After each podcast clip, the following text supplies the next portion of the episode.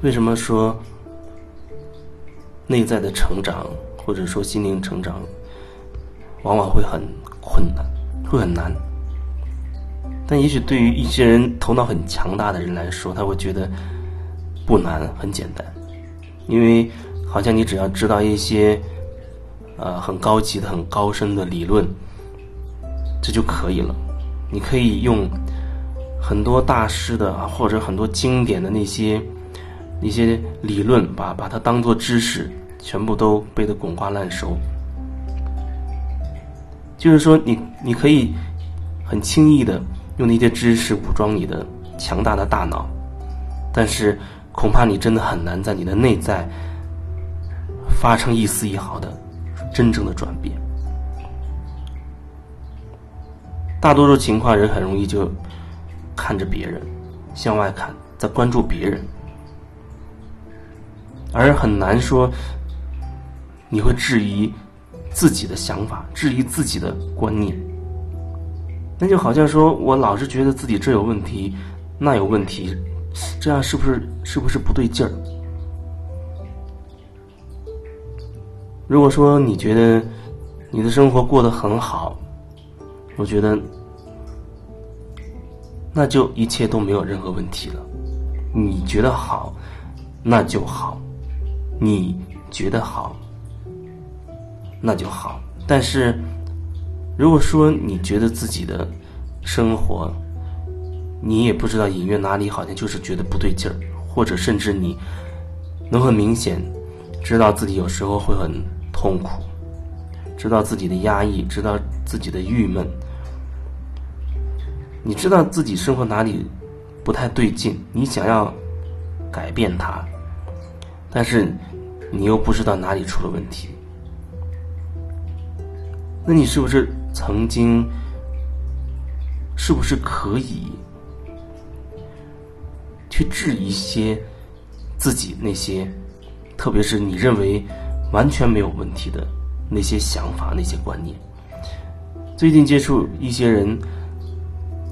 一个关键词啊，因为最近这些人。多少都提到过类似的这个关键词，让我觉得还是挺挺震撼的。那关键词大概就是说，做人最基本的原则啊，比如说做一个作为一个人，你总要有一些最基本的素质啊，最基本的原则。作作为一个人，你要懂得一些最基本的做人的道理等等，类似于这样的一些观念，非常的根深蒂固。他觉得，在他的头脑当中有一些观点，有一些思想观念，那就是他认为的做人所必备的一些一些东西。就是说，那些东西不需要别人提醒，也不需要去去谁来教你，你作为一个人，你就必须必须要这样。比如说，作为一个人，就要乐于帮助别人。这是最基本的原则，不能见死不救啊！要乐于帮助别人，要拯救别人于水火之中。作为一个人最基本的原则，就是要懂礼貌，要能够看看到对方的那那些那些需求。就是你要有一个主动性，你要有那个眼色，你要能主动做一些事情。作为一个人，最最基本的礼节、最基本的礼貌，你要知道。这些东西听起来好像都没有问题，因为它已经被集体意识里绝大多数人都完全认认同的、认可的。然后我们要做一个好人，我们要牺牲这个自己，成全他人。呃，我们要努力为家庭奋斗。等等，很多很多这样这种类型的观念，听起来好像真的完全没有问题！你甚至从来都不会质疑自己的这个根基会有任何问题。我我想做一个好人，这有这有什么错？我想做一个善良的人，这又有什么错？听起来好像都没有错，无可辩驳，甚至有时候我质疑这样的一个人，他会 非常愤怒，他会甚至会觉得你这人怎么连做人最基本的都不懂？那我就只能问你，你觉得你过得好不好？如果你觉得过得好，那我当然没有无话可说。可是，如果你找到我，然后你又觉得你其实过得并不好，但是你又不知道哪里出了问题，那么似乎我就有话可说了。你那些根深蒂固的，你从来不会认为它有问题的东西，它会深深的影响你。就像有人觉得啊，做人要懂得礼节，要有礼貌啊，或者要懂得所谓的礼数，这就会产生很多很多连锁的反应，会产生一系列的问题。因为你你就是觉得，比如逢年过节啊，这样一定要问候长辈，或者一定要去带着礼物去，去给给别人带一点礼物，多多少少，哪怕路边买点水果，你去你要去去给人家拜年。这就是所谓的礼数。如果说有人到你家里来，啊，什么都没带，那很有可能，如果你是有这样礼数的一个人，你就会心中隐隐约约觉得不痛快。你可能不会当着这个人的面说什么，因为你是讲礼数的人，你是很有礼貌、很懂礼节的人，你当然不会当面去去指出这个人的问题。况且你也会觉得，这不是送什么的问题，这是一个人懂不懂礼数的问题。所以也很可能你不会当面去提出任何质疑，但是那人离开之后，或许你你跟你身边的人、跟你朋友、跟你家人，你就要开始说这件事了。哦，某某某不懂礼数，不是说我要图他什么，可是大大过节的大过年的，他来来来我这儿看我，居然一点东西都不带，或者有人懂礼数的。那个点，他是在别人要主主动跟他打招呼，啊，晚辈要主动跟长辈打招呼，他觉得这就是礼数。难道你还要我来主动跟你打招呼不成吗？我表面上不说，可是我心里会不高兴的，因为这是礼数，这不需要我来教你。表面看起来这两个人没有什么过节，没有发生争吵，没有任何问题，而且聊聊的过程当中还是很客气。可是其中一个人因为心里有很深的礼数，他觉得对方不懂礼数，其实心中已经在排斥这眼前的这个人了，已经开始不喜欢他了，已经开始给他贴了很多标签了。你不知道那个对方到底为什么莫名其妙的就对你有不好的印象了，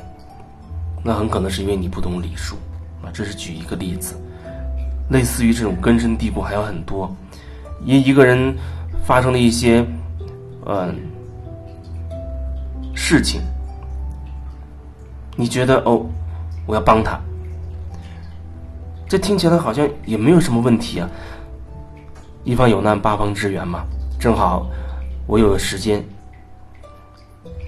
然后那我就义不容辞了。况且我如果不这样做，周围那么多眼睛在看着我，我不做也不妥当啊，所以他就去做了。像类似这样的事情，都涉及到很多很根深蒂固的东西，你恐怕很难质疑自己。就像有人他天生觉得他喜欢助人为乐，他喜欢帮助别人，他从来不会觉得自己这样会有什么问题。但是我想说，这里面很可能蕴藏着一个巨大的问题。对你而言，如果你过得不好，那么这一点很可能会成为一个很大的问题。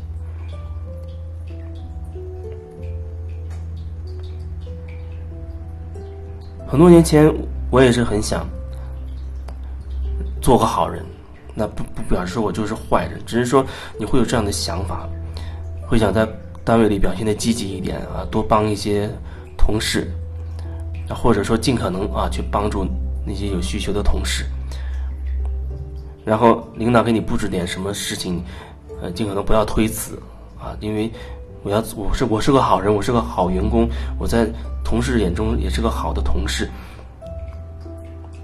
但是这些东西听起来都是没有问题的，听起来一点问题都没有。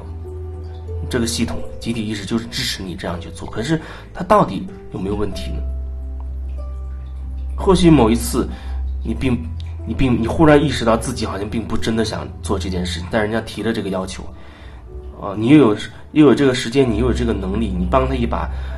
不会耽误你多久。但是其实你忽然意识到你并不情愿要去做这件事情的时候，